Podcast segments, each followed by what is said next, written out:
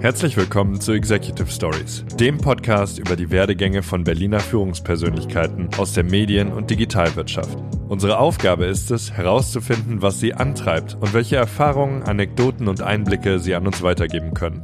Executive Stories ist ein Podcast von Medianet Berlin-Brandenburg, produziert von Now Media mit freundlicher Unterstützung von Cluster IKT, Medien- und Kreativwirtschaft. Viel Spaß beim Anhören. Hey ho und herzlich willkommen zu Executive Stories. Mein Name ist Simon Ohler und heute spreche ich mit Miriam Rupp. Sie ist die Gründerin und die CEO von Mashup Communications, der Berliner Agentur für PR und Brand Storytelling. Sie ist auch die Autorin des Buches Storytelling für Unternehmen. Miriam und ich sprechen heute darüber, was quasi Storytelling eigentlich für Unternehmen bedeutet und wie man als Unternehmen seine Story gut erzählen kann. Und danach sprechen wir über ihre Story. Und der Twist an der heutigen Episode ist äh, die Hero's Journey. Die Hero's Journey ist ein Erzählkonzept, das von Joseph Campbell popularisiert wurde, im, vor allem im Buch The Hero with a Thousand Faces. Und ist ein bekanntes Erzählkonzept, das zum Beispiel auch Star Wars zugrunde liegt. Äh, tatsächlich hat Joseph Campbell an Star Wars mitgearbeitet. Und es ist das Konzept, dass man, dass der Held in der bekannten Welt startet, durch den Ruf des Abenteuers in die unbekannte Welt gebracht wird, dort verschiedenen Herausforderungen, Freunden und Feinden begegnet, in die tiefste Höhle vordringt, sich den Kampf stellt und dann mit einem Schatz zurück zu seinen Menschen oder in die gewohnte Welt kehrt. Und wenn man dieses Konzept versteht, und ich würde es jedem ans Herz legen, das nachzusehen, ähm, wie das aussieht, zum Beispiel in der folgenden Podcast-Episode, da reden wir nämlich hauptsächlich darüber, ähm, dann kann man verstehen, wie Stories funktionieren und erkennt dann auch die Muster von Filmen und so weiter und so fort. Also es ist ein wirklich fantastisches Konzept, das, wenn man es versteht, jeder Story viel Tiefe verleiht. Und deswegen sprechen Miriam und ich für euch äh, sowohl die Story ihres Unternehmens als auch ihre eigene Story, als auch die möglichen Stories ihrer Kunden anhand dieses Konzeptes durch. Und ähm, es ist wirklich eine große Freude. Deswegen bitte hört es euch an und äh, habt viel Spaß und äh, genießt meine Konversation mit Miriam Rupp.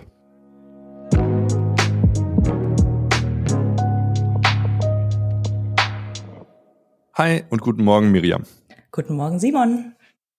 Hi, ich stelle dich ganz kurz vor. Du bist die Gründerin und CEO von Mashup Communications, der Berliner Agentur für PR und Brand Storytelling. Und du bist auch die Autorin des Buches Storytelling für Unternehmen. Soweit richtig? Soweit richtig, gut recherchiert. Bestimmt äh, bist du noch viel mehr. Was mir ähm, gleich in den Sinn gekommen ist, als ich zum ersten Mal dein LinkedIn-Profil gelesen habe, äh, war, dass du über die Heroes Journey gesprochen hast. Und mhm. ähm, da würde ich gerne äh, direkt mit dir einsteigen ähm, und gerne wissen, was ist die Heroes Journey? Was kannst du uns darüber erzählen und was hat das mit Storytelling zu tun?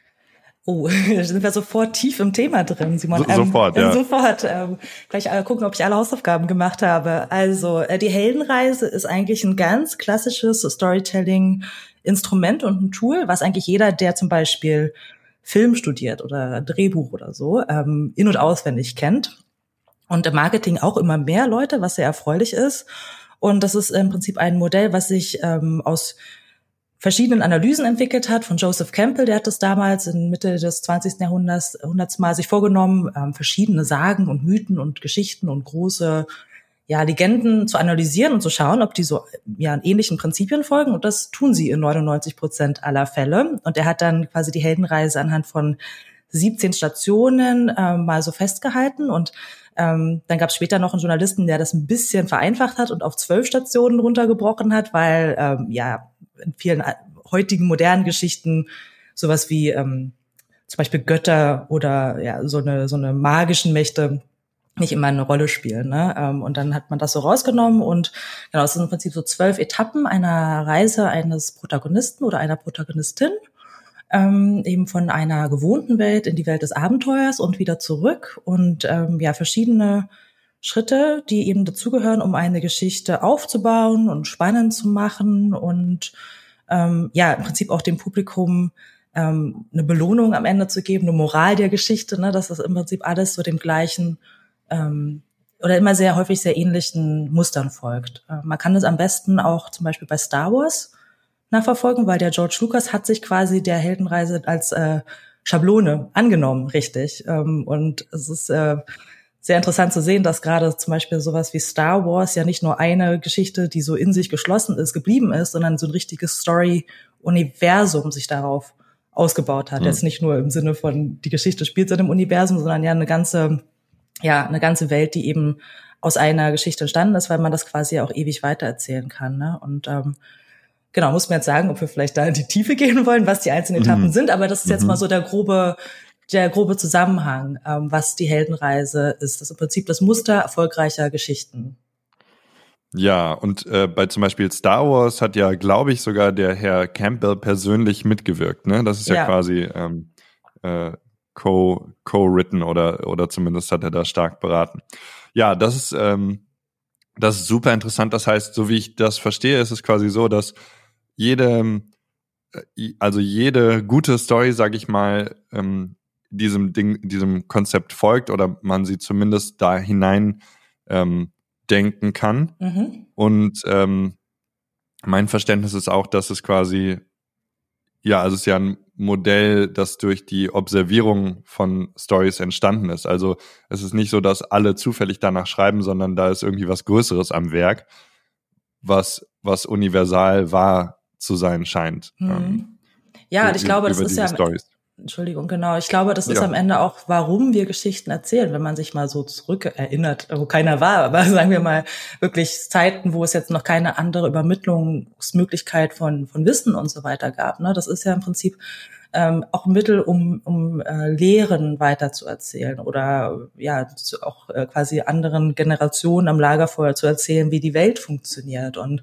ich glaube, dass das ähm, ist bezeichnend, dass dieses Muster eben so funktioniert, dass man eben von der zum Beispiel von der gewohnten Welt, von der Welt, wie man sie kennt, in eine neue Welt aufbricht, was ja im Prinzip immer der Schlüsselmoment ähm, wo die Geschichte losgeht, ist. Ne, dieser Ruf zum Abenteuer, dieses Überschreiten der, der Schwelle in die neue Welt, in welcher Form auch immer, ob es jetzt wirklich äh, geografisch eine neue Welt ist oder vom Mindset her oder einfach eine neue Herausforderung ist und was man eben auch dadurch lernt, auch die Hürden, die man ähm, quasi überwinden muss und ähm, auch ähm, ja, das, was man auch an, an, an Hilfe dafür benötigt und so weiter, ne? Und was man dann wiederum daraus lernt, um anderen weitergeben zu können und wie sich wer dadurch Werte formen und so.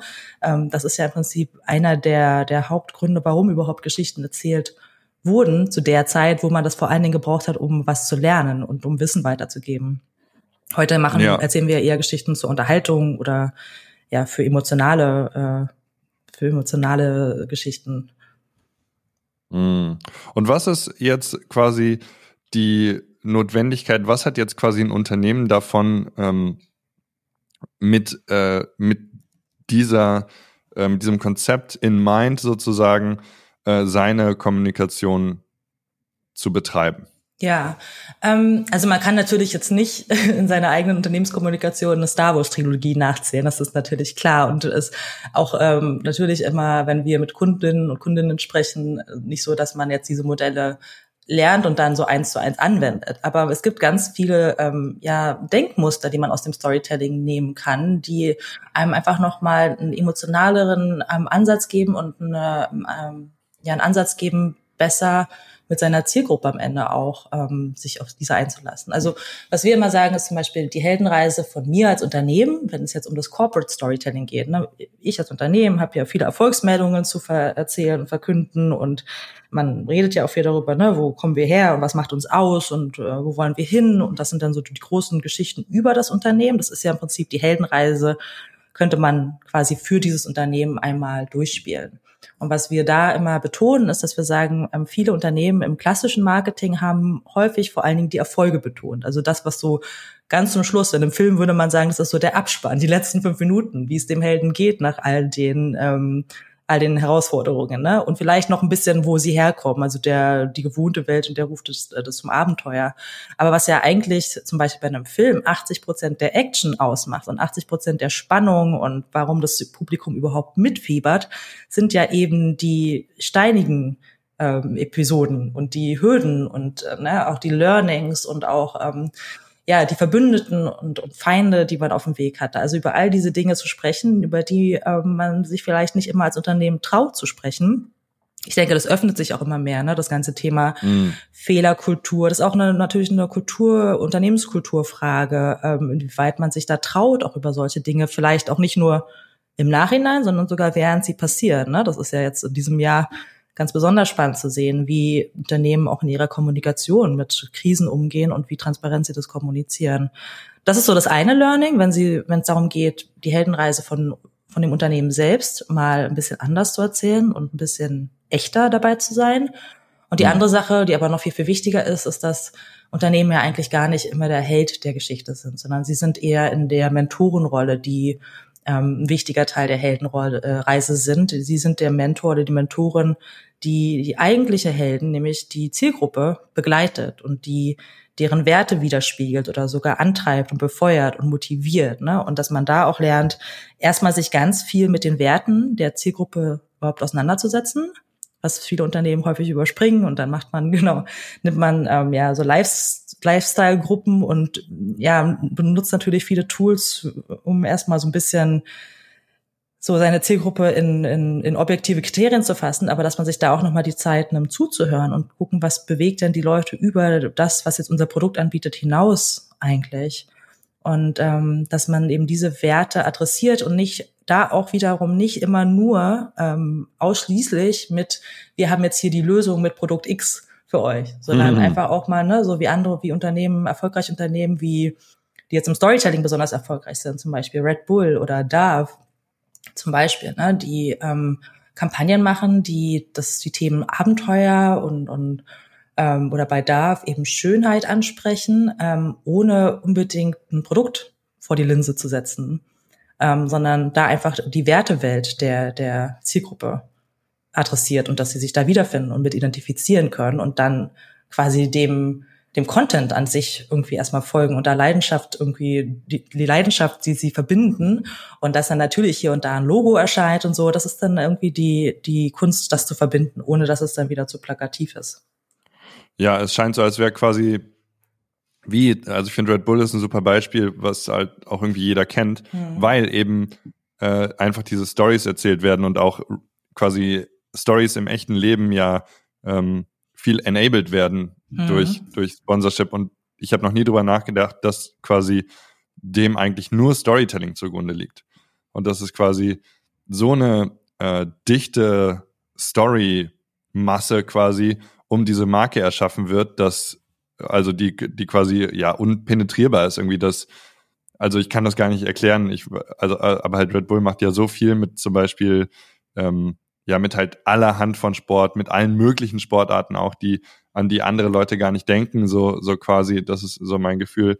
Und ähm, ja, ja. keine Ahnung, wenn man irgendwie ein Video sich vorstellt von jemandem, der mit irgendwie einem Wingsuit aus einem Flugzeug durch eine enge Felsspalte fliegt, dann muss das nicht mal Red Bull Werbung sein und man denkt Red Bull, so circa. Also, äh, und das scheint ja immer mehr das zu sein, dass quasi Storytelling der der Driver ist, wie du gesagt hast, mehr als das Produkt irgendwie. Genau. In, in und die ich Kamera denk, zu halten. Ja, sorry, also bei Red Bull ist es natürlich extrem auf die Spritze getrieben. Ne? Die haben ja ein richtiges Medienhaus, ähm, wo sie wahrscheinlich schon mehr Leute mit beschäftigen als mit dem ähm, Promotion Marketing für, für Red Bull selbst.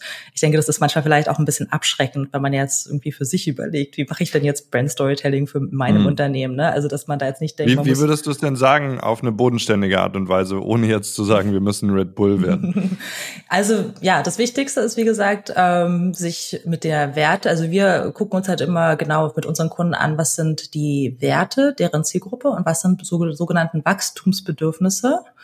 Ähm, da gibt's auch ein ganz tolles Buch zu. Ich weiß nicht, ob du das schon, du beschäftigst dich ja auch ein bisschen damit äh, gelesen hast. Das ist von Jonah Sachs, The Story Wars, ähm, wo es halt ganz viel darum geht, um diese Mentorenrolle geht und wie man äh, da hinkommt. Und äh, da spielen halt Wachstumsbedürfnisse, also die oberste Spitze ähm, der Maslow'schen Bedürfnispyramide eben eine Rolle. Da gibt's ja auch verschiedene mhm. Formen von Selbstverwirklichung ähm, und dass man sich da genau anschaut, welche Form von Selbstverwirklichung, nach welcher Form von Selbstverwirklichung streben denn unsere Kunden oder auch Mitarbeiter, wenn es um Employer Branding geht. Und ähm, wir haben zum Beispiel einen Kunden, ähm, die heißen Billomat, das ist eine, eine Rechnungslegungs- und Buchhaltungssoftware. Und die haben jetzt so kleine mittelständische Unternehmen und Freelancer als, als Kunden. Und ähm, da äh, könnte man jetzt sagen, okay, Billomat macht euer Leben einfacher. So, das Einfachheit ist ein wichtiges Bedürfnis, aber darum geht's ja im Prinzip nicht. Die Kunden sind UnternehmerInnen und die streben nach Vielfalt, die streben auch nach Abenteuer, die streben danach, ihre Kreativität ausleben zu können. Und Buchhaltung und Rechnungslegung ist eigentlich nur so ein, so ein Übel, was sie irgendwie mitmachen müssen, aber jetzt nicht unbedingt der Grund, warum man Unternehmerin wird oder Unternehmen gründet. Ne? Und dass wir dann eben mit dem Content und der PR, die wir für, für dieses Produkt machen, eben auf diese Bedürfnisse einzahlen und da nicht nur Tipps jetzt, wenn es um die PR geht, arbeitet man halt viel mit Fachbeiträgen und solchen Sachen, ne? Ähm, oder auch in einem Blog, doch, ähm, ne, dass man da sagt, es geht jetzt nicht um, um reine Buchhaltungs- oder Rechnungslegungsinhalte, sondern es geht auch darum, mein Leben als Unternehmerin ähm, so generell zu gestalten. Da gehört dann auch die Kinderbetreuung dazu und was ich sonst auch von der Steuer absetzen kann und wie ich generell mein Unternehmen erfolgreich führe. Und das ist so der Content, den Billomat spielt auf allen möglichen Kanälen. Und da geht es eben nicht immer um, hier ist eure Lösung für die Rechnungslegung oder die Buchhaltung. Ne? Ähm, jetzt mal so ein ganz einfachen Beispiel, jetzt für ein relativ unemotionales Thema, was man aber auch emotional aufladen kann. Und dann zeigt man erfolgreiche Unternehmerinnen als, als, als Vorbilder und der Beauty noch ein bisschen, gibt ein bisschen Inspiration, äh, ein bisschen, ne, weil Unternehmertum ist ja auch was mit Ängsten verbunden und ähm, wo man manchmal noch einen extra Schubs braucht. Und dann ist das eben auch Teil der Content-Strategie für Billomat, dass man da sagt, ähm, wir wollen da ja auch ein, irgendwie ähm, Vorbilder zeigen und Motivation geben. Und das ist jetzt mal so im ganz kleinen und ganz einfachen äh, umgesetzt wie man das eben auch angehen kann. Wichtig ist, glaube ich, vor allen Dingen, darüber die eigenen Produkte hinaus auch zu denken. Das heißt ja nicht, dass man darüber nichts erzählen kann, aber ähm, darüber möchte niemand jeden Tag die ganze Zeit was lesen, selbst wenn der der größte Fan von dem Produkt ist. Ja, das macht, das macht sehr viel Sinn. Und ich denke, da kann man aus auch dem einfachen Beispiel viel draus ziehen. Ich äh, habe Folgendes mit dir vor, denn äh, ich würde gerne auch heute mit dir deine deine Geschichte ein bisschen erzählen und äh, da und natürlich auch in Bezug auf, auf dein Unternehmen. Mhm. Und ähm, ja, äh, das Schöne an der Heroes Journey ist ja, dass, dass jeder eigentlich auf einer Heroes Journey ist. Und ähm, es ist eigentlich ganz cool, äh, wie, wie du ja schon gesagt hast, die Geschichte des eigenen Unternehmens, vielleicht des Kunden, aber vielleicht auch die eigene Lebensgeschichte oder ähm, oder welchen Story äh, Abschnitt man jetzt nimmt, mhm. äh, in diesem Format mal Revue passieren zu lassen. Mhm. Also ähm, würde ich gerne, wenn, wenn du äh, dich bereit dazu fühlst, mit dir auf deine Heroes Journey gehen und ähm, gucken, was wir so erleben. Sehr gerne. Sweet. Meine erste Frage ist also, ähm, und ich habe die, die Schritte immer so ein bisschen zusammengezogen, siehst du dann gleich, ähm, wo, wo beginnt deine Story? Was ist die normale Welt, in der äh, du dich befindest? Also, ähm, jetzt müssen wir mal kurz gucken. Also, es gibt ja, jeder hat ja verschiedene genau. Stories. Es geht jetzt eher um, ja. um quasi meinen unternehmerischen Weg, wo ich begann, wo ich, äh, also ähm, meine normale Welt, ich wurde in Berlin geboren, ähm, bin vor allen Dingen als Kind einer alleinerziehenden Mutter groß geworden und ähm, für mich war Unternehmertum eigentlich nie in meiner Kindheit ein großer Begleiter. Ähm, meine, meine Mutter arbeitet im öffentlichen Dienst. Ähm, meine Eltern haben ein, beide ähm, auch keinen akademischen Hintergrund. Und ähm, für mich war eher so das Akademische am Anfang ein ganz wichtiger Motivator, weil ich halt gemerkt habe, ich komme in der Schule äh, ja ziemlich gut klar und mir macht das Lernen Spaß und ich habe äh, quasi äh, alle Voraussetzungen, die man so mitbringt, um zur Uni zu gehen und äh, mich da so durchzuwurschteln, war so meine erste Herausforderung und während der Uni habe ich dann sehr viel äh, quasi auf eigene Faust unternommen, um mir das erstmal überhaupt zu finanzieren und dann aber nicht nur das Studium, sondern natürlich auch kleine Abenteuer schon links und rechts mit Auslandsaufenthalten und, und solchen Geschichten und diversen Nebenjobs, die manchmal auch relativ abenteuerlich sind, ähm, zu begleiten. Und dann habe ich erstmal ganz klassisch den Weg hm, nach dem Studium in eine PR-Agentur gefunden. Da bin ich ehrlich gesagt eher auch, das war eher ein Unfall, dass ich da hingekommen bin oder ein Zufall, weil ich eigentlich gar nicht wusste, was PR ist, als ich mich da beworben hatte. Und äh, mein Glück in dem Sinne war, dass ich damals einen Freund hatte, der ähm, Informatik studiert hatte. Und da konnte ich dann mit so Begriffen wie das Web 2.0, falls du dich an diese äh, Diskussion noch erinnerst, Simon. Ähm, ja. Konnte ich dann was anfangen, was 2007 noch keine Selbstverständlichkeit war, tatsächlich. Mm. Also sowas wie YouTube, so eine abgefahrenen Sachen oder Facebook und so weiter, die halt alle noch nicht im Mainstream waren, waren wir halt alle schon ein Begriff und auch generell, was das Konzept von Web 2.0 und äh, User-Generated Content und, und, und Community-Gedanken im Allgemeinen so sind. Und dadurch habe ich dann quasi den Weg in diese Agentur gefunden, die äh, viele dieser deutschen Copycats äh, betreut hatte.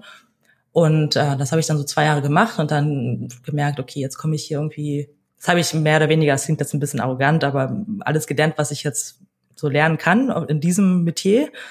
Und mhm. ähm, habe dann, ich war dann 24 Jahre alt, ähm, also auch noch recht jung und vielleicht auch ein bisschen übermütig gesagt, so ich vielleicht auch ein bisschen trotzig, dass ich gesagt habe, naja, ich glaube, ich ich gehe meinen eigenen Weg und ich kann das irgendwie auf meine Art irgendwie besser oder mhm. anders machen oder zumindest, dass es besser zu meinem Lifestyle passt. Ich glaube im Nachhinein, okay. wenn ich es eher zusammenfassen würde, hat es auch viel auch wieder mit Wert zu tun, die ich irgendwie anders leben wollte, auch im Umgang mit Kunden und so weiter. Aber in der Phase war es, glaube ich, eher so, ich mache das jetzt selbst.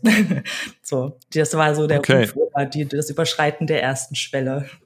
Genau, also das wäre jetzt meine nächste Frage. Du hörst quasi zum ersten Mal den, den Ruf des Abenteuers. Äh, wie klingt er? Gehst du ihm nach? Nimmst du ihn an? Ähm, oder weist du ihn vielleicht noch zurück? Ähm, und hilft dir jemand dabei? Begegnet dir ein Mentor ähm, oder eine ähnliche Figur? Hm, also beim Ruf zum Abenteuer war es ja so, ich wurde, glaube ich, auch viel dadurch angespornt, dadurch, dass ich halt viel als Kunden Unternehmen hatte, die ähm, ja quasi auch gerade frisch gegründet waren, Startups, und wo ich halt mit Leuten zusammengearbeitet habe, die genauso alt waren wie ich. Und wo ich gesehen habe, was die für Millionen irgendwie zugeschäffelt bekommen haben, um ihre Unternehmensideen so auszuleben und ähm, dass die das ja irgendwie auch hinkriegen. Und dann habe ich natürlich gedacht, ja, wenn die das können, warum kann ich das dann nicht auch? Ne? Das war so, glaube ich, so der erste Anschub für mich, auch die erste, äh, das erste Mal, wo ich gesehen habe, ich kann, ich, äh, es gibt diese Möglichkeit eigentlich, weil ich hatte davor überhaupt nichts mit dem Thema Unternehmertum zu tun. Und ich glaube, das war so eine große Motivation auch. Da hatte ich selber erstmal irgendwelche wilden, jetzt so klassischen Startup-Ideen. Und da war dann, habe ich auch angefangen, so ein bisschen zu netzwerken und zu recherchieren, aber da bin ich dann schnell an meine Grenzen gestoßen, auch was jetzt sicherlich mein Wissen in noch mal ganz anderen Produktwelten oder auch meine, äh, mein Mut angeht, gestoßen. Und ich glaube, dann war es eher so, dass ich gesagt habe, ich bleib mal erstmal bleib bei meinen Leisten, bei dem, was ich kann ähm, und mache erstmal, das war tatsächlich meine Anfangsmotivation, ich mache mal erstmal nur eine PR-Agentur. also es war jetzt irgendwie auch nicht so, dass ich gesagt habe, das muss ich jetzt die nächsten 50 Jahre machen. Ähm, aber es hat sich natürlich jetzt im Nachhinein herausgestellt, dass es trotzdem äh, ein sehr langfristiges Projekt geworden ist, ähm, wo ich dann natürlich viel auch aus dem Netzwerk, was ich mir damals ja aufgebaut habe, auch gezehrt hatte. Ich hatte tatsächlich ähm, ja auch mit ein paar äh, Kolleginnen gesprochen ähm, und auch mit ja so ein zwei Kunden, ein zwei. Ich habe jetzt niemanden Kunden weggenommen, aber die haben dann später neue Unternehmen gegründet und sind dann quasi mir gefolgt. Und äh, das war natürlich äh, äh, große äh, Bereicherung, auch da nochmal den Input zu bekommen, was denen so wichtig ist, irgendwie auch in der Zusammenarbeit. Also da hatte ich schon ein, zwei, drei äh, gute Begleiter, die mir da ähm, natürlich auch Kontakte zugestanzt haben, aber auch ein bisschen Motivation mitgegeben haben, dass das ganz gut täte, dann noch mehr äh, Auswahl zu haben in der Auswahl der PR-Agenturen für dieses spezielle Metier, Startup-PR, was ja heutzutage auch viel, viel mehr PR-Agenturen, auch super PR-Agenturen noch dazu gibt, ne, die ähm, sich allein auf dieses Thema spezialisieren. Das war aber 2009, wo ich Mashup gegründet habe, noch nicht so viel Auswahl. Hm. Hast du irgendeinen Mentor oder eine Mentorin, die, die, also, also erwähnenswert sind sicher viele, aber die du hervorheben möchtest oder eine Person, von der du besonders ähm, was gelernt hast? Du hast es jetzt von alleine nicht gemacht, aber ich dachte, ich frage mal, weil es ganz interessant ist, von, von wem wer so lernt. Wenn nicht, ist auch okay. Ähm, ja, also auf Kundenseite ist, also ich glaube, was ich natürlich besonders hervorheben möchte, ist jetzt auch, äh, ist quasi die Nora Feist, die ja dann auch später zum Mashup dazugestoßen ist. Also wir hatten, wir sind so ein bisschen getrennte Wege gegangen. Wir haben uns beide in der früheren Agentur kennengelernt und sie ist dann in Elternzeit gegangen, während ich gekündigt habe. Also das war auch gar nicht geplant, dass wir irgendwann wieder unbedingt zusammenfinden müssten. Aber wir sind so in Kontakt geblieben und ich habe dann mit Mashup angefangen und sie hat eben ihre Familie gegründet. Ähm, und ähm, da sind wir so ein bisschen los in Kontakt geblieben. Und irgendwann habe ich halt gemerkt, oh, es läuft eigentlich ganz gut so mit Mashup und ich brauche jetzt auch Unterstützung. Und da war sie quasi auch die erste, die sofort quasi auch ohne Zweifel mitgemacht hat in dem Sinne. Und ähm, wir haben super Stelle, obwohl wir vorher gar nicht besonders eng befreundet waren oder auch gar nicht so viel zusammengearbeitet haben in der Agentur vorher, hat super schnell einen sehr Vertrauens, ähm, ja, äh, Band gehabt. So, ne? Wir haben beide sehr unterschiedliche Charaktere und ich glaube, das ist auch am Ende das, womit man sich so gegenseitig ähm, sehr stark inspiriert am Ende auch, manchmal auch frustriert, mhm. aber ne, das, das gehört dazu. ähm, ja. Aber äh, ich denke, das ist ganz wichtig, weil ich glaube, gerade in dem jungen Alter mit äh, mit 24, 25, wo ich Mecha gegründet habe und Nora ist ähm, jetzt auch keine zehn Jahre älter, aber es ist halt trotzdem einfach ein bisschen mehr äh, eine andere Sichtweise und ein paar Jahre mehr irgendwie Erfahrung. Ne? Hat man einfach vielleicht auch noch mal so ein so ein mehr ein bisschen mehr geerdetes äh, Gegengewicht, was man manchmal auf den Boden der Tatsache zurückholt oder ne oder auch bei Unsicherheiten, wo man sich irgendwie austauschen kann, wenn es dann darum geht, die erste feste Angestellte einzustellen. Das sind ja wichtige Momente, so die einen auch mal wieder nach die Gründung an sich ist ja einfach, ne? Also eine Agentur zu gründen ist ja also eigentlich kein Akt von einer großen Schwelle. Du stellst irgendwie ein Laptop und ein Telefon hin und machst eine Webseite und schreibst darauf wir statt ich und dann hast du eine Agentur gegründet. Also jetzt mal ganz, ganz, ja. äh, ganz pauschal gesagt. Ne? Also die Gründung von einer Agentur war jetzt wirklich kein großer Akt, aber ich sag mal, das Wachsen einer Agentur zu einem wirklich ähm, ernstzunehmenden Unternehmen mit Angestellten, mit großen Büroräumlichkeiten und dem ganzen Kladderadatsch, das war der Phase, wo Nora dann auch äh, ganz stark involviert war. Ähm, und das war, glaube ich, eine ganz wichtige Unterstützung und Mentoren dann auch auf der Art und Weise. Perfekt. Und äh, nur für Kontext, Nora ist ja jetzt deine Co-Geschäftsführerin. Genau, richtig? auch das, seit 2010. Ja. Also ich habe Meshup 2009 gegründet, sie ist 2010 dazu gekommen. Also es macht okay. eigentlich vom Empfinden her keinen großen Unterschied mehr. Ja, ja, ihr seid äh, ein, ein gutes Team. Sehr schön. Also, wie du gesagt hast, ähm, auch wenn es äh, eventuell kein großes Drama ist, quasi, du überschreitest die Grenze in die unbekannte Welt, ja. Ähm, du, du gründest. Ähm, wie sieht's hier aus? Was gibt es zu tun? Ähm, und dann über kurz oder lang, welche, welche Herausforderungen und vielleicht Gegner, Feinde, mhm. aber auch welche Verbündete mhm. begegnen dir? Ja, also lustigerweise hatten wir ja letztes Jahr unser zehnjähriges Jubiläum 2019 und haben dazu auch eine Videoreihe gemacht, wo wir uns genau diesen Fragen auch mal äh, mit diesen Fragen konfrontiert haben, was eigentlich so jedes Jahr ausgemacht hat und wie quasi unsere Höhen und Tiefen irgendwie aussahen, was wir daraus irgendwie, wie wir uns dadurch entwickelt haben. Deswegen, ähm, genau, kann ich das, äh, gibt schon so ganz wichtige Schlüsselmomente. Und ich glaube, wenn ich heute ein neues Unternehmen gründen würde, hätte ich schon ganz viel mehr Gepäck auf meiner Reise, was ich von vornherein ganz anders machen würde. Ähm, ich glaube, wichtige Schlüsselmomente waren so, ähm, ja, so Momente, wo unser Team einfach so einen wichtigen Sprung gemacht hat von der Größe von, ich sag mal, so einer Handvoll Leute, die sich noch sehr, wo jeder noch genau weiß, was der andere macht. Ne? Du sitzt mehr oder weniger an einem Tisch und es ist alles sehr eng und ähm, als eng im Sinne von, ich weiß genau, was der andere beschäftigt. Ich, jeder kennt jeden sehr, sehr gut, jeder weiß, woran du gerade arbeitest. Hin zu einem Unternehmen, wo vielleicht 12, 13, 14 Leute arbeiten, wo dann schon so erste ich sag mal nicht Hierarchien, aber schon so erste, ja, ja, eine, wohl eine Kultur entsteht. Man ist nicht mehr irgendwie so ein enger kleiner Freundeskreis, der irgendwie zusammenarbeitet, sondern das ist schon, da sind jetzt schon verschiedenere, äh, ja, Leute, die da arbeiten und ähm, verschiedene Bedürfnisse. Und da hat es dann schon in der Zeit, ähm, da hat es einfach Wachstumsschmerzen gegeben. Das ist auch normal, habe ich im Nachhinein festgestellt. Aber das ist natürlich in der Situation total schwierig, äh, weil du dir natürlich ganz viel Mühe denkst und du denkst, du machst irgendwie alles nach bestem Wissen und Gewissen und trotzdem sind alle irgendwie unglücklich.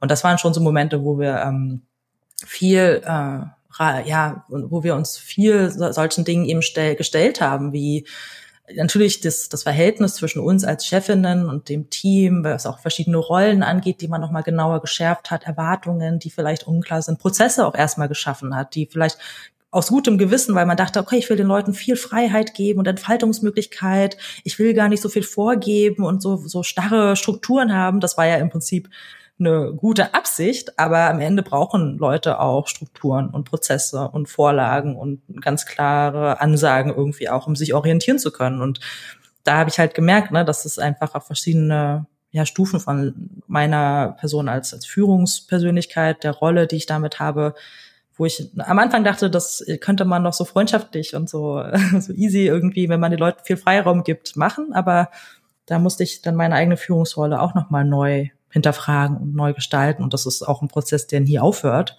Ähm, je komplexer so ein Unternehmen wird oder wenn sich auch die Kundenstruktur verändert und so, ne? Das war ein ganz, ganz wichtiger Moment. Da hat es dann schon auch mal geknallt zwischendurch, ähm, tatsächlich mit großen Aussprachen und auch ein paar Tränen, die geflossen sind.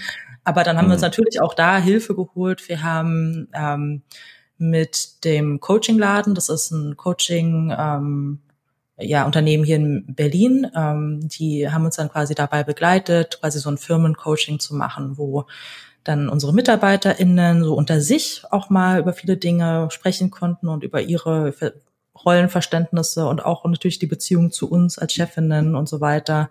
Nora und ich konnten viel auch nochmal über diese Dinge sprechen, über die man jetzt auch so im Alltäglichen nicht immer sich austauscht. Ne? Wie sehe ich meine Rolle als Chefin oder als als als Mentorin für meine Mitarbeiter oder so, ne?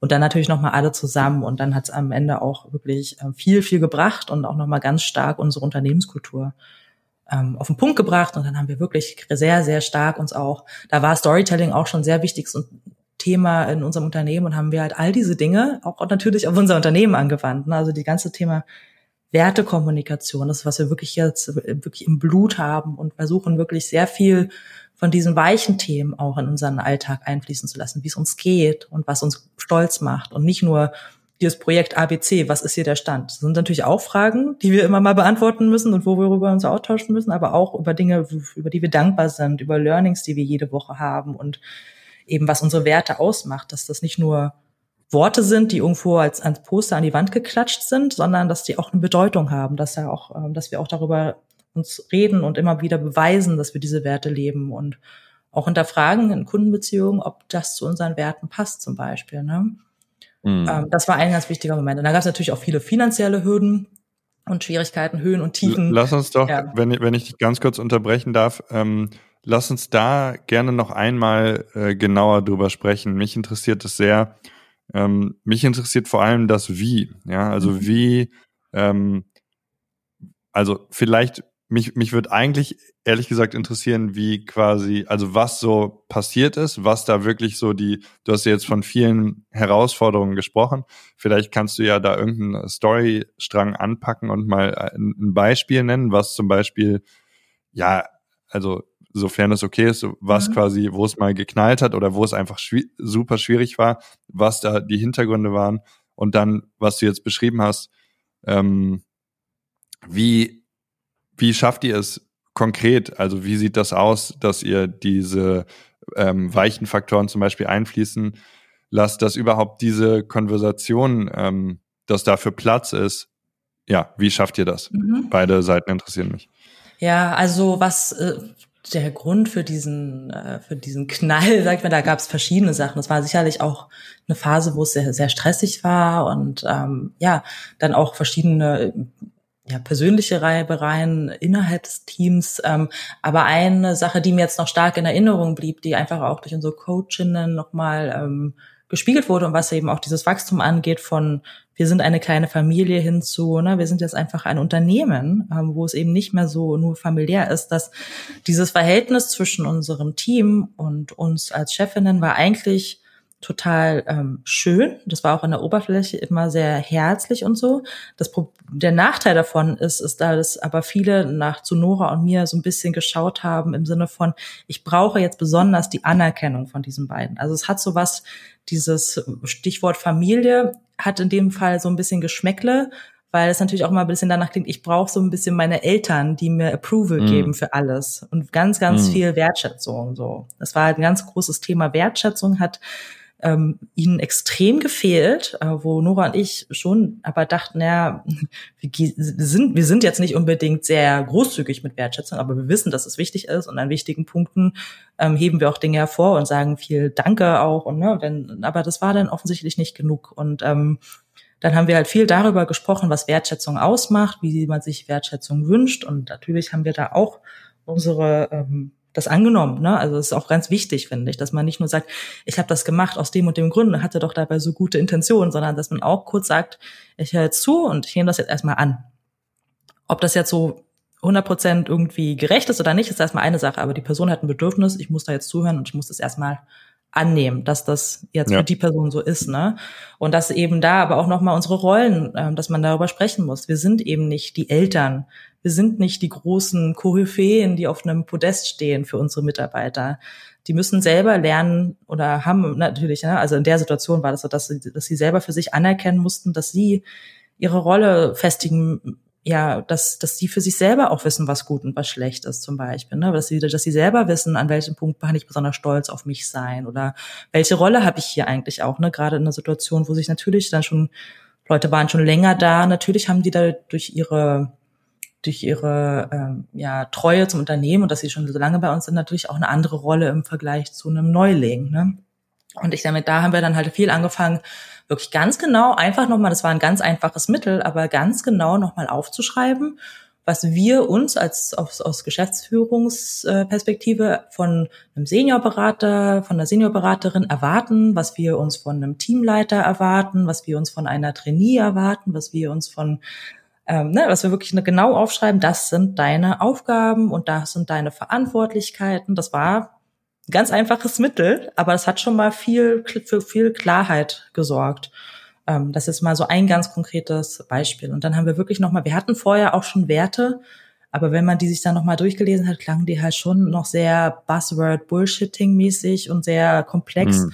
Und dann haben wir wirklich nochmal angefangen, das auf so eine ja, ganz einfache Sprache runterzubrechen, nochmal auf emotionalere Werte auch runterzubrechen, auch ein bisschen mit unserem Storytelling-Motiv zu verbinden und dann aber nicht nur die Formulierungen zu finden, die sich dann auch viel einfacher merken lassen, und, sondern auch zu sagen, okay, jetzt, jetzt, jetzt dann nehmen wir mal den, den Wert ähm, Ehrlichkeit und Empathie, ist ein ganz wichtiger Wert bei uns. So, ne? Ähm, wir führen einen offenen Dialog ähm, und dann haben wir wirklich gesagt, was sind dann Beispiele, die jeder von euch hat, wo dieses, dieser Wert mal bei uns auf die Probe gestellt wurde oder wo ihr das besonders erlebt habt. Ne? Das haben wir wirklich, das kann, kann man auf unserem Brandbook durchlesen, in dem Handbuch, was jeder Mitarbeiter neu, der neu zu uns kommt, äh, bekommt oder auf unserer Webseite auch. Wirklich mal ganz genaue Situationen, die eigentlich ähm, zeigen, was bei uns heißt Ehrlichkeit und Empathie. Weil selbst so ein Wort, was relativ einfach ist wie Ehrlichkeit, hat ja trotzdem noch mal so unterschiedliche Bedeutungen in unterschiedlichen Unternehmen oder in Also end, endlose Bedeutung, ja, muss man ja, ja auch ganz klar sagen. Ne? Also genau. Also es ist, äh, jeder denkt, ah ja, ist ja klar, Ehrlichkeit, aber ähm, nein, so man muss schon wissen, was es für einen bedeutet. Ja, genau. würde ich nur unterstreichen, das ist sehr wahr. Genau, zum Beispiel auch dieses Zusammenspiel zwischen Ehrlichkeit und Empathie. Also ich habe mich zum Beispiel früher immer als, also ich bin per, per se eine sehr ehrliche Person, aber ich würde sagen, ich war früher ehrlich, aber nicht unbedingt empathisch mit meiner Ehrlichkeit. Ähm, und zum Beispiel, wenn es um die, wenn es vor allen Dingen um, um sachliche Sachen geht. Ich bin halt sehr sachorientiert und wenn es um das Ergebnis geht, sage ich halt ganz klar, was mir gefällt und was mir nicht gefällt. Und ich habe mal, ich glaube, es gibt so ein Zitat von äh, Kristen Dunst oder so, ich weiß nicht genau, diese Kristen Bell, diese Frozen-Schauspielerin, die hat mal gesagt, Ehrlichkeit ohne Taktgefühl oder in dem Fall Empathie ist ähm, Grausamkeit. Und ne, also Ehrlichkeit an sich ist ein positiv belegtes, belegter Wert, aber es hat sehr viele Nuancen und in, in dem Zusammenspiel mit Empathie ist das zum Beispiel bei uns ein ganz wichtiges Element. Und dafür haben hm. wir zum Beispiel Anekdoten und Situationen gesammelt und tun es immer wieder, um das quasi für uns weiter zu belegen und auch BewerberInnen irgendwie klar zu machen, was wir darunter verstehen. Ja. Und dann noch äh, die Frage, wie schafft ihr quasi die Räume, um, um dann für, was du gesagt hattest, für persönliche Sachen oder eben ja weiche Faktoren. Ich weiß jetzt nicht, was da euer mhm. Go-to-Wort für ist. Äh, wie, wie, was macht ihr genau im Day-to-Day, -Day, um diese Räume zu schaffen? Ähm, genau, also ich glaube, grundsätzlich kann man das so unter Wertekommunikation zusammenfassen. Also mhm. bei uns ist zum Beispiel so jedes Unternehmen hat ja so sein Montags-Stand-up, irgendwas, Update-Meeting, das hatten wir auch schon immer und wir haben das irgendwann umgestellt, dass wir eben nicht mehr nur die Projekte durchgegangen sind und was jetzt ansteht diese Woche und was wir uns vornehmen, sondern wir haben das alles gecancelt, haben das auf ein Monatsupdate quasi runtergebrochen, wo wir dann nur noch mal einmal im Monat drüber sprechen und halt, wenn es akut wird natürlich, ne? Ähm, und haben dann in unseren Monatsmeetings haben jetzt ganz andere Leitfragen. Also wir haben verschiedene Teams intern und die ähm, erzählen quasi äh, jeden Monat, was ist denn deine Erfolge der letzten Woche, was sind deine Learnings, ähm, was sind auch Anekdoten, damit wir auch alle mal was zu lachen haben, ne? Und äh, dass man dann, mhm. dadurch lernt man ja auch viel. Ganz wichtig ist auch, wem möchtest du wofür danken? Und das sind auch ganz schöne Momente, weil das sind dann von, ich danke dir für den Kuchen, den du mitgebracht hast, bis hin zu danke für die Unterstützung bei dem und dem Projekt oder danke, dass wir das und das jetzt mit dem extra Budget machen konnten oder sowas, ne? Wirklich vom Großen bis zum Kleinen. Und ähm, dann äh, eben aber auch ganz wichtig, was sind so die Challenges, die uns jetzt erwarten in der kommenden Woche und auch die Vorfreuden. Und das da ist auch das Schöne, finde ich, dass man ganz häufig sieht, die Challenges und die Vorfreuden werden meistens in ein Paket gefasst. Also da merkt man halt auch die Projekte, die einen eigentlich am meisten herausfordern, sind ja auch die, die einen am meisten ähm, Wert geben, so in der eigenen Arbeit. Ne? Also das wird häufig, nicht immer, aber in sehr vielen Sachen sagen sie, ja, unsere Challenges und Vorfreuden sind das und das und das wo ich halt merke, ja, das, das macht ja irgendwie dann auch nochmal aus, dieses Bewusstsein darüber, dass natürlich die schweren Sachen oder die, die Sachen, wo jetzt nicht der Weg so ganz klar ist, dass es aber einem ja auch am Ende so viel, so ein, so ein, so ein Genugtuung gibt über die eigenen, den eigenen Wert der eigenen Arbeit, so, ne?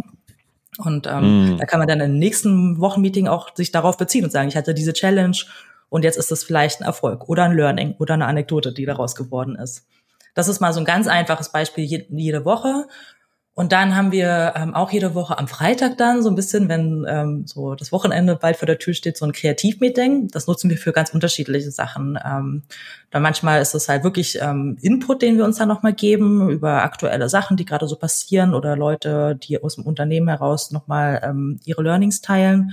Manchmal sind es so Brainstormings für so schwierigere ähm, kreative Challenges, vor denen wir gerade stehen. Aber manchmal ist das, nutzen wir da eben auch den Raum, um nochmal über uns zu sprechen. Einfach ne, verschiedene Tools anzuwenden. Und ähm, wir haben zum Beispiel auch als, als Webinar oder als Workshop für andere Unternehmen ein sogenanntes Corporate Campfire. Ähm, und das machen wir halt ab und zu, leider viel zu selten, aber ab und zu auch für uns, wo man einfach nochmal quasi so natürlich geleitet und moderiert, aber im Prinzip mehr oder weniger nur zuhört. Einfach nur quasi mal erzählt und äh, reflektiert, was so Highlights und Lowlights und, und Challenges und besondere Erfahrungen und Werte und sowas betrifft. Das klingt jetzt sehr pauschal, aber es sind natürlich sehr konkrete, geleitete Fragen, über die man sich dann austauscht, sehr ähm, geleitete Interviews, die man sich quasi gegenseitig stellt. Als ob man so nochmal der ja. Journalist im eigenen Unternehmen ist. Ja, ja, also ich, ich will auch die, dein, ähm, deine Ratifizierung da sozusagen von wegen pauschal, ähm, ich, ich finde das gar nicht. Also ähm, für mich macht das alles total Sinn und äh, vielleicht für den Zuhörer auch, aber sollte es pauschal klingen, will ich nur sagen, dass halt ähm, also die, die Frage und das Zuhören äh, sind voll die wilden Superpowers, mhm. die eigentlich ja in viel Businesswelt noch unterschätzt sind. Ich glaube, sie kommen gerade mehr und mehr an, aber ähm, also ganz persönliches Beispiel, ich habe gestern mit meiner Ma geredet und ähm, die macht auch viel, die ist Lehrerin und macht aber auch viel Coaching und so. Und wir waren so, Mann, ey, niemand fragt irgendwen irgendwas. So mhm. alle erzählen sich die ganze Zeit irgendwas. Und ähm, ja, die, diese Sachen, also auch diese Leitfragen, mich begeistert das total. Ich habe jetzt natürlich aufmerksam und still zugehört, aber auch zum Beispiel äh, besonders geblinkt hat es bei mir na, bei der Frage nach der Vorfreude. Das ist ja so ein cooles Wort, ja. Was ist deine Vorfreude? So, wo, worauf bist du quasi giddy oder so würde man auf Englisch sagen, ja. Ähm, und auch, dass das mit immer mit Herausforderungen zusammenhängt, das sind ja, ist ja ein total cooler Weg, irgendwie ja ein gemeinsames Verständnis zu entwickeln und auch Sachen, die vor einem liegen, ähm, ja, mit eben Vorfreude und dann auch Freude anzugehen. Ja. Mhm. Und also sich, also ich denke mir gerade, ah, ich sollte mir diese Fragen mehr stellen, ja, weil, mhm. weil ich manchmal mit Herausforderungen so ein bisschen ähm, schleppend und unliebsam umgehe, wo ich mir eigentlich denke, ah, was ist, wenn ich mehr Vorfreude generiere, quasi, ja, durch mhm. die richtige Frage. Ja. Ähm, also ich, ich, äh, mit mir resoniert das total und ich äh, äh, glaube fest daran, dass da eine, eine super starke Kraft in allen diesen Dingen steckt. Ja, ich stimme dir auch absolut, absolut zu, ähm, was das Thema, ne, wir stellen viel zu wenige Fragen angeht. Gerade in unserer lauten politischen Zeit, wo so viele Meinungen gibt, die man sich so gegenseitig anbrüllt, gefühlt. Ähm, und ich meine, ich bin da manchmal, muss ich da auch an mir arbeiten. Aber ich habe mir zum Beispiel jetzt vorgenommen, seit einiger Zeit sammle ich Fragen. Ähm, ich habe da so ein, so ein ähm, Evernote-Notiz, wo ich einfach allerhand hm. Fragen, mhm. weißt du, die Fragen, die du mir jetzt stellst, die sammle ich einfach, Fragen, die mir, die mir woanders gestellt wurden, aber in irgendwelchen Artikeln, die ich lese.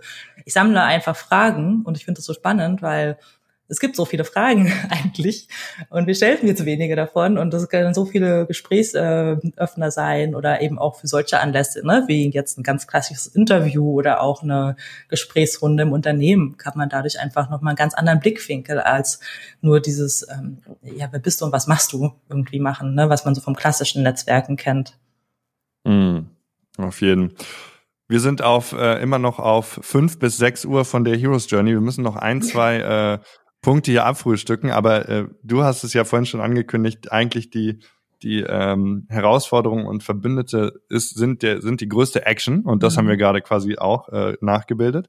Ähm, was mir noch nicht klar ist, ähm, ha haben wir schon äh, in deiner Story über den großen Kampf und quasi die innerste Höhle gesprochen? Mhm. Ähm, oder kommt das noch? Ähm, ja, das, das wäre jetzt die Frage. Also gibt es quasi noch einen größeren Kampf und äh, Schatten, den du, dem du dich stellen musst, ähm, als das, worüber wir schon gesprochen haben? Ach, ich glaube, so eine Heldenreise, die wiederholt sich ja auch immer wieder. Ne? Also wenn es jetzt um das Thema ähm, unsere Werte, unsere Kultur geht, haben wir, glaube ich, schon den größten Kampf hinter uns, hoffe ich. Ähm, sicherlich gibt's immer wieder ähm, Schrauben, die man stellen muss oder auch mit Sachen, worauf man sich zurückbesinnen muss. Und wenn wir irgendwann nicht mehr 20, sondern 100 MitarbeiterInnen sind bei Meshup, dann gibt's da wahrscheinlich wieder andere. Ähm, sicherlich gab's viele finanzielle Höhlen, äh, wirklich äh, tiefste Höhlen, in die wir mal gegangen sind. Und ich glaube, da war jetzt dieses Jahr auch sehr angespannt, ähm, wo, wo man einfach viel Widerstandsfähigkeit haben muss und viel Optimismus, ähm, was ich eigentlich Gott sei Dank und Nora auch haben, ähm, dass wir da nicht gleich aus flippen und sagen, oh Gott, oh Gott, oh Gott, die Welt geht unter, sondern wir haben eigentlich immer einen gesunden Optimismus. Aber es gab schon, schon mal sehr grenzwertige Situationen, die natürlich auch unser Team mitbekommt. Aber auch da ist halt das Thema wirklich Transparenz ein ganz wichtiges. Ne? Wir nehmen unser Team mit und sagen denen, wie der Stand ist, in guten wie in schlechten Zeiten und sagen denen auch, was unsere Ideen sind, ähm, wie wir damit umgehen. Ähm, ich denke, für mich jetzt persönlich ist es immer wieder auch natürlich, ich hatte ja am Anfang gesagt, ich dachte, Mashup wird eher mal nur so eine Sache, die, die ich mal so mache. Und das ist das Unternehmen schon fast zwölf Jahre alt und ähm, es wird sicherlich noch viele, viele Jahre älter werden. Aber ich hatte natürlich für mich selber erstmal gedacht, das ist so ein Sprungbrett und eine Schule. Ähm, und ähm, das ist für mich äh, immer wieder eine Herausforderung, äh, mich äh, quasi meine Rolle wieder neu zu finden und da immer wieder was Neues zu finden, weil ich brauche das sehr stark. Ne? Das ist so, was für mich einen Ruf ausmacht, ist so dieser Ruf nach was Neuem. Ja. Und bisher hatte ich bei Mashup dann irgendwie dann auch zum Glück viele neue ähm, Herausforderungen immer und viele, ich habe das Unternehmen auch in viele Richtungen neu gedreht, so dass das dann immer wieder was ganz an, eine ganz andere Aufgabe war. Aber das ist für mich ähm, schon eine Aufgabe, an der ich sehr, wo, wo manchmal auch ja quasi äh, tiefste Seelenhöhlen aufbrechen können. Aber ich glaube, das kennt auch jeder, was so, was ist der Sinn meines Lebens und wo geht's hin, was soll die Reise? Ähm, ne, Gerade jetzt so zu Corona und ähm, ja, stellt sich ja jeder so Sinnfragen und so, wo man dann einfach guckt, auch guckt, was sind meine Ressourcen, wie viel Energie habe ich noch dafür und dann auch wieder, ich, nachdem man es dann irgendwie satt hat, eine Krise zu bewältigen, dann auch wieder nach vorne zu schauen und sagen, okay, aber was bringt jetzt 2021 und wie können wir jetzt mhm. mal vom ähm, Lebensrettungsmodus wieder in den Machermodus gehen, so ne? Ähm, das sind einfach so so äh, so ein ständiger Begleiter, weil ich da halt sehr stark getrieben bin von. Sobald das irgendwie routiniert wird, werde ich halt sehr schnell gelangweilt und dann werde ich unglücklich und da muss ich dann selber dran arbeiten, das wieder ähm, da neuen Schwung reinzubringen. Ja, kann ich gut nachvollziehen. Wie war es eigentlich mit deinem Buch? War das vielleicht äh, so ein Kampf? Oh ja, ja, das ist ah, da haben wir es ja, also auch ein Kampf von vielen, ne? wie jeder ja irgendwie auch hat. Ja. Aber genau das mit dem Buch, das war ähm, der. Wir hatten uns ja schon lange damit mit dem Thema Storytelling auch öffentlich so beschäftigt und ähm, da kam der MITP Verlag 2015 auf mich zu ob ich nicht ein Buch schreiben möchte. Na, da war die erste Reaktion sofort nein.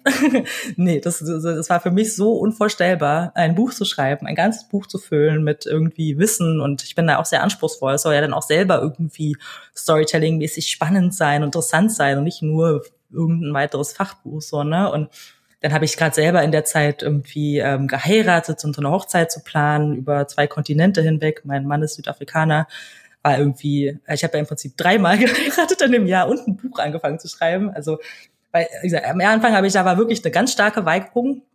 Und dann ähm, bin ich aber, nachdem dann die Hochzeiten durch waren, tatsächlich auch nochmal zurück auf den ähm, Businessboden gegangen und habe mit Nora zusammen auch darüber reflektiert, was so ein Buch auch für eine Chance ist für uns, für unser Standing. Ähm, ein guter ähm, Bekannter aus meinem Business-Freundeskreis hat mal gesagt, so ein Buch ist so, dass die Doktorarbeit des kleinen Mannes oder der kleinen Frau. Und das ist es tatsächlich auch. Man wird tatsächlich viel, viel ernster genommen, wenn man ein Buch zu einem Thema geschrieben hat. Und es war für mhm. uns auch oder für mich auch nochmal ganz am Ende, also es war wirklich ein Kampf, also so ein Buch zu schreiben, ne, von dem ersten Manuskript bis hin zu wirklich, dann denkst du, du bist fertig und dann sagt der Verlag, nee, das Kapitel müssen wir nochmal ganz neu machen. Und du denkst, du hast es schon und dann die tausendsten Änderungen, wo ich dann irgendwann nicht mehr die Liebe für das Detail habe, wo dann zum Glück der Verlag und das Lektorat mich da auch stark unterstützt hat und motiviert hat und ne, auch da irgendwie dran zu bleiben. Ähm, das war schon ein Kampf und da musste ich wirklich auch viel Zeit frei machen, weil ich das wirklich selbst geschrieben habe und nicht über einen Ghostwriter oder so. Und da musste ich dann von meiner Arbeitszeit auch ganz viel mich äh, freischaufeln so und dass mein Team da natürlich auch ganz viel ähm, mir Rückhalt geben musste und gemacht hat und ja, das war schon, aber am Ende hat es halt super viel mir auch nochmal Klarheit gegeben, was jetzt unseren Brand Storytelling Ansatz angeht und ganz viele Leute, da hat, kommt man dann wieder hin zur Belohnung und dem, der Auferstehung und dem Elixier, ne, mhm. ne, die einem so das Feedback geben, dass sie damit wirklich arbeiten können, weil das war die große Herausforderung, sowas, ich sag mal sowas, wie Storytelling hat ja immer was von Bauchgefühl, habe ich das Gefühl davor gehabt. So, man muss irgendwie ein Talent dafür haben und am Ende gehört sicherlich das auch dazu, aber es gibt tatsächlich Instrumente und es gibt Wege, das zu lernen und es gibt Wege, das ähm, auch strukturiert anzuwenden und da jetzt nicht im Sinne von einem Muster oder einer Schablone, aber es gibt einen Weg, der dich theoretisch da hinführen kann und nicht nur, was du irgendwie als äh, Genie, als Talent für Storytelling so automatisch kennst. Und ähm, das war unser Anspruch und das hat wir auch, haben wir sehr häufig gespiegelt bekommen, dass viele Leute das wirklich als Handbuch, als Handwerkszeug benutzen. Und wir selbst auch. Also für uns ist es auch eine, eine Bibel im Sinne von, wie wir unsere Strategien aufbauen und unsere Arbeit machen. Ja, ja, ja, super. Da hast du dann auch, wie du gesagt hast, schon gleich, gleich die Belohnung. Ähm, ja, wie sieht quasi, wenn wir ähm, es, es uns erlauben, äh, einen, einen ruhigen Ort quasi einzunehmen, ähm, wie sieht quasi dein, dein ja, Weg zurück in die, in die bekannte Welt aus, ähm, unter, unter diesem Aspekt, ähm, wie wir ja wissen und wie du auch gesagt und erzählt hast, äh, machen sich ja immer neue Heldenreisen auf. Mhm. Aber ähm, wie würdest du sagen, jetzt an diesem Punkt sieht die, sieht die bekannte Welt sozusagen in neuem Licht aus? Mhm. Wenn du gesagt hast, zwölf Jahre Mashup äh, und du dachtest, eigentlich nur eine kleine Sache, aber jetzt, ja, ähm, ja. Äh, war doch etwas mehr und so weiter. Ja, wie, wie, wie siehst du die bekannte Welt in neuem Licht? Ja, also für mich, was mich ja wirklich von Anfang an angetrieben hat und da spielt wieder das Stichwort Werte, ich muss darauf rumreiten, weil es wirklich, wenn man so zurückblickt, ja auch ja. in der eigenen Heldenreise immer wieder vorkommt, war ja, ich wollte was Neues machen und ich wollte vor allen Dingen lernen. Für mich war das ja, ne, ich wollte da irgendwie das Handwerkszeug des Unternehmertums lernen und so weiter. Und ich denke, das ist eine große Motivation, ähm, weiterzumachen und das weiter voranzutreiben, ist einfach, weil es noch so viel zu lernen gibt einfach. Und ähm, das sind große unternehmerische Dinge, wie eben Unternehmensführung. Das geht aber hin bis zu, weiß ich nicht, ich mache auch viel den Content für uns und, und lerne immer wieder irgendwie neue Sachen über Videos schneiden und InDesign und Webseite machen, Sachen, die ich jetzt nicht äh, per se irgendwo gelernt habe, sondern die ich mir selbst beibringe und ne, also da gibt's ja noch tausende andere Sachen. Ähm, also ich denke, solange äh, Mashup mir diesen Spielplatz bietet, mich selbst irgendwie zu entfalten und mein, mein, mein Wissens, äh, mein Lerndrang irgendwie so zu befriedigen und da auch weiter zu gestalten, ähm, werde ich immer Wege finden. ich glaube, dass das ähm, mein Team ist dann immer so, es gibt immer so Phasen oder so Schübe, wo man das dann merkt, dass ich mal wieder mit irgendwas Neuem um die Ecke komme. Und dann gibt es aber auch wieder Phasen, wo man dann merkt, dass ich dann wieder mich ein bisschen zurückziehe. Ähm, das kennt, kennen die Leute, die jetzt schon länger bei uns sind, auf jeden Fall. Und jetzt selber hatte ich gerade eher so ein, zwei Jahre, wo das Private bei mir im Vordergrund stand. Ich habe eben eine Familie gegründet und davor so ein, zwei gesundheitliche Sachen erstmal zu überwinden gehabt. Und ähm, jetzt denke ich mal, jetzt war Corona und ähm, muss man erstmal gucken, was das nächste überhaupt bringt an gewohnte Welt, die wahrscheinlich nie wieder so wird wie die gewohnte Welt, wie wir sie kannten. Ähm, aber ich denke, das ist so mein Haupttreiber, mein Hauptmotivator, dieses, äh, diesen Wissensdurst irgendwie zu stillen und immer wieder was Neues zu schaffen. Und das kann wirklich, das bin ich auch mit kleinen Sachen für mich, die ich so für mich machen kann, so schon zufrieden. Aber ähm, würde natürlich auch, ich habe ja auch eine Rolle, ne? da komme ich wieder äh, rück als meine Rolle als als als äh, als Leader, als als Geschäftsführerin, als als Mentorin auch für meine MitarbeiterInnen ist tatsächlich ja auch denen irgendwie so einen, so einen Nordstern irgendwie zu geben und ein bisschen zu zeigen, wo die Reise hingeht. Und das ist tatsächlich jetzt in den letzten ein, zwei Jahren ein bisschen unter den Tisch gefallen, weil ich da selbst privat einfach andere Baustellen hatte und weil jetzt Corona war und erstmal irgendwie Überlebensmodus angesagt war. Und da muss man mal gucken, was man jetzt ähm, sich für die Zukunft vornimmt. Ja, und eine neue Heroes Journey kommt genau. bestimmt. Das, äh, das, das ist so. Super. Ähm, danke fürs, fürs äh, Teilen und uns mitnehmen auf deine, auf deine Reise. Ähm, super, super cool und super interessant. Ähm, ich habe noch äh, Fragen fürs Ende, die, mhm. ich, die ich jedem stelle. Ähm, und äh, sind Quickfire-Fragen. Sie sind, äh, sie sind eigentlich simpel, aber nicht mhm. banal oder sowas in die Richtung. Ähm, ja, wenn du dafür bereit bist, würde ich dir gerne diese Fragen stellen. Ja. Dich los. Gut. Gut. Ähm, die erste Frage ist wie immer, und du hast es eben schon kurz erwähnt, was ist der Sinn deines Lebens? Ja, genau. Also im Prinzip habe ich es jetzt gerade schon ein bisschen angerissen. Also dieses Lernen und Entdecken ist und, und, und Neues machen, aber nicht nur machen, sondern einfach Neues erleben ist ganz, ganz ein ganz wichtiger Motivator. Da gehört natürlich auch das Reisen und so weiter hinzu. Und ja, ich denke ansonsten, ähm, ich habe neulich mal einen Vortrag gelesen von, gesehen von Brené Brown. Das ist so eine amerikanische Psychologin, die ganz stark auch in mhm. Richtung Unternehmensführung unterwegs ist und so. Und die hat so in so einem ganz einfachen Satz auch so mehr oder weniger nebenbei gesagt, ähm, das ist mir, es geht um Connections und das ist der Grund, warum wir hier sind. So, das hat sie einfach so, jetzt ohne dass sie sagte, ich habe den Sinn des Lebens für euch. Und am Ende hat sie aber schon eine, eine große Wahrheit. So, es geht am Ende schon viel um ähm, Beziehungen und Verbindungen und auch, ähm, wie ich es verstehe, tiefe Verbindungen zu Menschen, zu wenigen Menschen vielleicht, wo man wirklich tiefe Beziehungen hat, ähm, aber ähm, ja, intensive Beziehungen hat und irgendwie auch den Raum hat, verletzlich zu sein, Mut zu haben. Ähm, das ist so, das sind so die wenigen, also meine Familie, ne, mein Mann, mein Sohn und ähm, meine engsten Freunde, meine Familie. Ähm, das ist äh, eine große, gibt mir einen großen Sinn Super. Was inspiriert dich? Ähm, ja, im Prinzip äh, auch, ja, das, ich glaube, was, hm. also ich glaube, mal von einer ganz anderen Sichtweise betrachtet, den Menschen, die ähm, Humor haben, finde ich, also nicht nur Humor haben, Geil. sondern auch ja. den Humor mit gutem Storytelling verbinden können. Also so gute Comedians zum Beispiel, die wirklich so so exakte Beobachter sind von so diesem Alltäglichen, dass sie so das Absurde auch in dem Alltäglichen finden, ne? Und die schaffen so, so dieses, das eigentlich total offensichtlich ist, das so auf die Spitze zu treiben, aber eben dabei auch vor allen Dingen sich selbst auch verletzlich machen, sich über sich selbst lustig machen. Also ich meine jetzt nicht so Mario Barth Klischee-Humor natürlich, ne, sondern ähm, wo man irgendwie sich nur über andere lustig macht oder ich, auch kein Slapstick, wenn sich jemand verspricht und dabei irgendein komisches Wort rauskommt, finde ich auch nicht lustig und äh, finde ich manchmal verstehe ich manchmal nicht, worüber manche Leute so, so lachen, weil das eigentlich eher gemein ist, finde ich. Aber so einfach so gute Storyteller, die ähm, Humor haben, was ich finde, ist eine ganz ähm, fantastische Eigenschaft. Ähm, Wer, wer ist ein äh, Comedian, den du krass findest?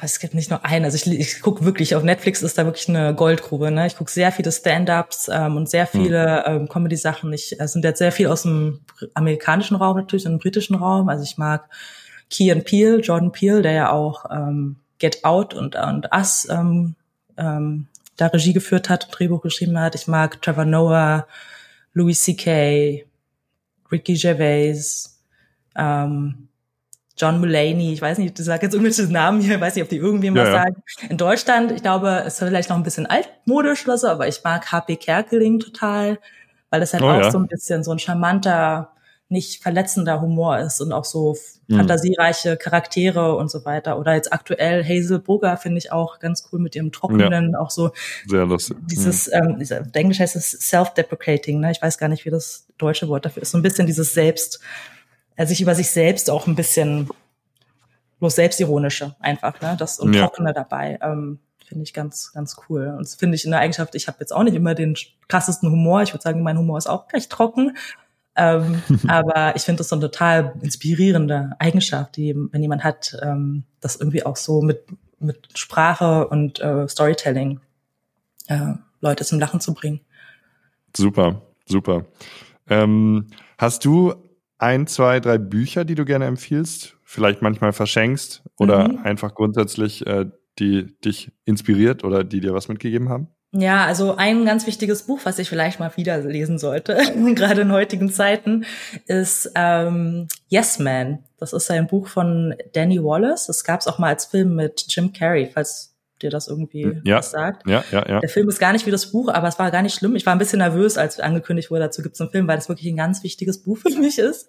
Ähm, das jetzt nicht irgendwie so in die Annalen der Literatur eingegangen ist oder so, aber es ist im Prinzip so ein Selbstexperiment, was der Danny Wallace gemacht hat, um wo er halt zu allem Ja gesagt hat, zu allem und dadurch wirklich in die absurdesten Momente gekommen ist und die absurdesten Abenteuer erlebt hat, aber natürlich ne, dann auch gelernt hat, dass man am Ende auch nicht zu allem Ja sagen muss, aber es hat ihm halt ganz viel ähm, die Welt geöffnet und irgendwie hat dadurch seine Frau in Australien kennengelernt. Ich habe dadurch meinen Mann in Südafrika kennengelernt. Also es gibt noch ein paar mm, wow. und ich habe das zu einer Zeit gelesen, wo ich eben so ins Berufsleben eingestiegen bin und ich kann mich ähm, erinnern, da gab es wirklich eine Phase, wo ich mir das auch als Mantra quasi immer gesagt habe, ne? also dass ich irgendwie noch weggehe, obwohl ich eigentlich keine Lust mehr habe, aber ähm, dann irgendwie wieder sagt, nee, aber sag ja zu dem Moment, geh da hin, mach das und so, auch wenn ich da vielleicht nicht denke, ich kenne da niemanden oder so. Ne?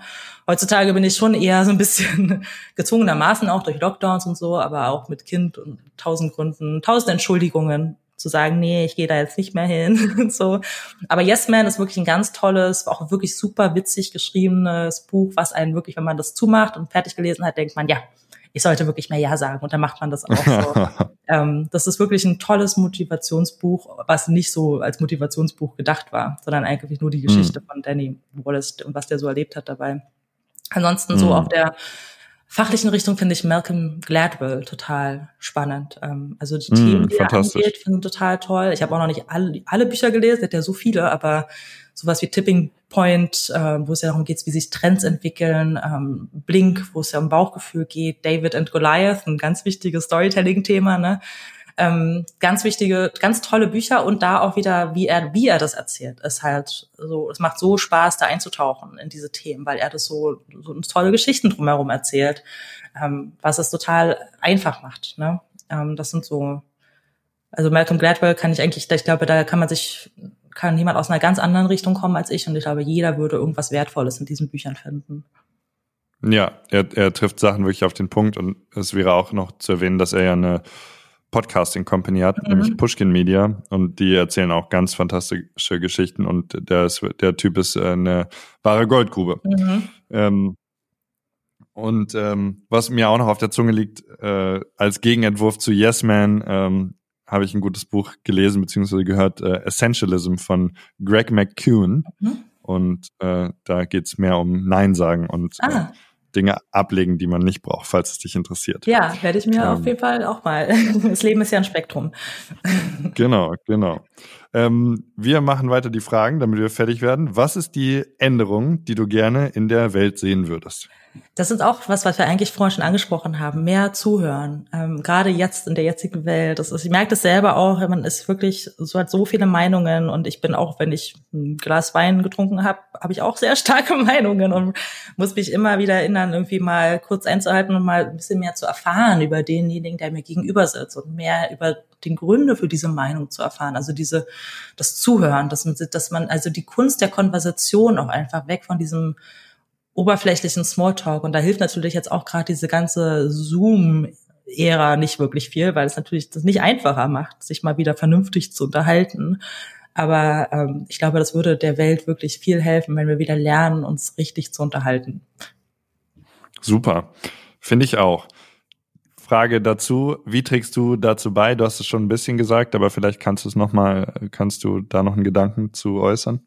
Ja, ich denke mal, wie man dazu beiträgt, das müssen andere vielleicht auch entscheiden. Ich glaube, gibt es viel Arbeit, die, die jeder so vor sich hat. Also wie gesagt, ich sammle Fragen. Das kann ich, das macht auch viel Spaß. Das kann ich sehr empfehlen, ähm, weil man dadurch einfach noch mal auch bei Leuten, die man schon sehr gut kennt, immer mal wieder ähm, ja neue Sachen kennenlernt. Und es hat ja irgendwie auch ein, zum Beispiel ist ja auch interessant, dass durch so Podcasts, ne, dass man sich wieder ein bisschen mehr Fragen stellt und Zeit nimmt für ausführliche Gespräche, zumindestens was so im Business-Kontext angeht. Mhm. Ähm, aber ja, ich denke, es ist einfach schon eine Sache, an der ich sehr stark arbeite, ist ähm, mich selbst zurückzunehmen in solchen Gesprächen. Jetzt, wenn es gerade um Diskussionen geht, zu allen möglichen Themen, ne, dass man mal einfach mal die Klappe hält und mehr fragt.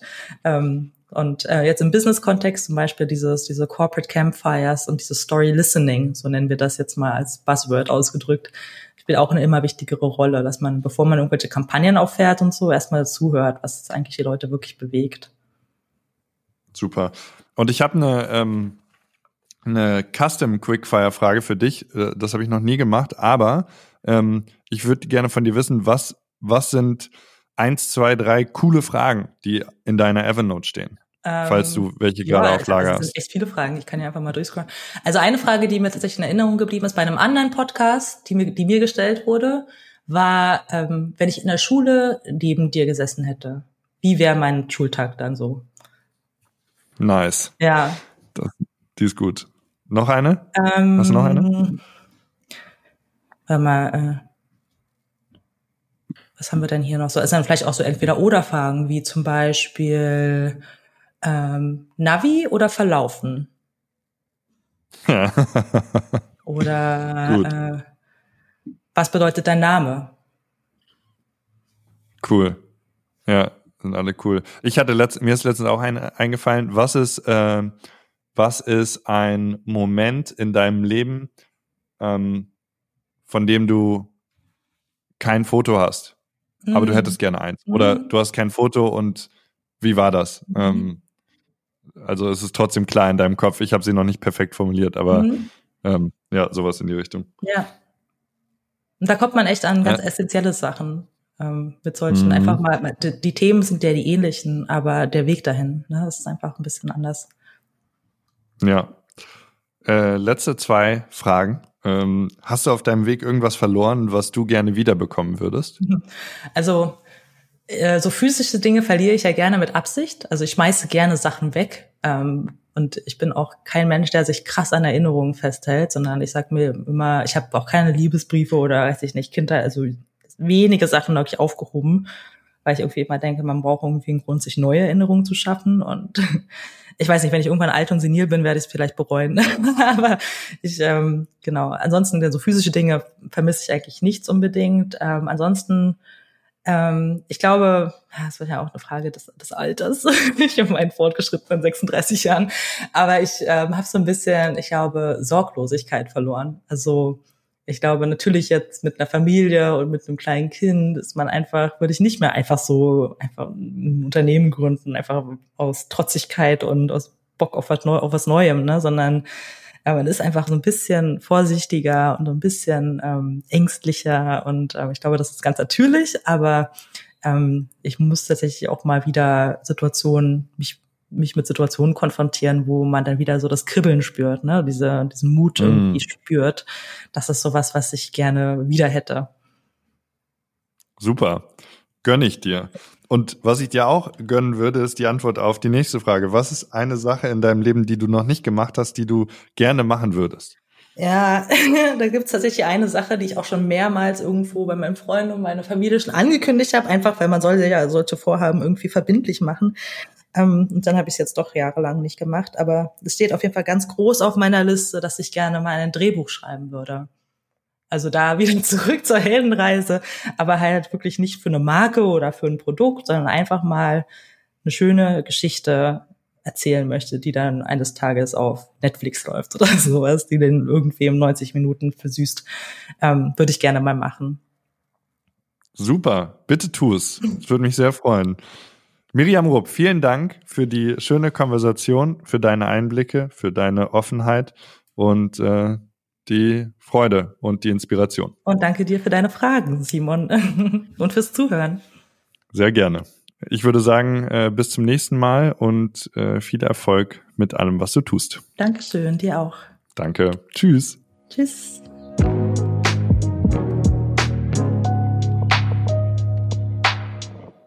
Ja, vielen Dank fürs Zuhören. Mein Name ist Andrea Peters und ich bin Vorstandsvorsitzende des Medianet Berlin-Brandenburg, dem Unternehmensnetzwerk der Medien- und Digitalwirtschaft in der Hauptstadt.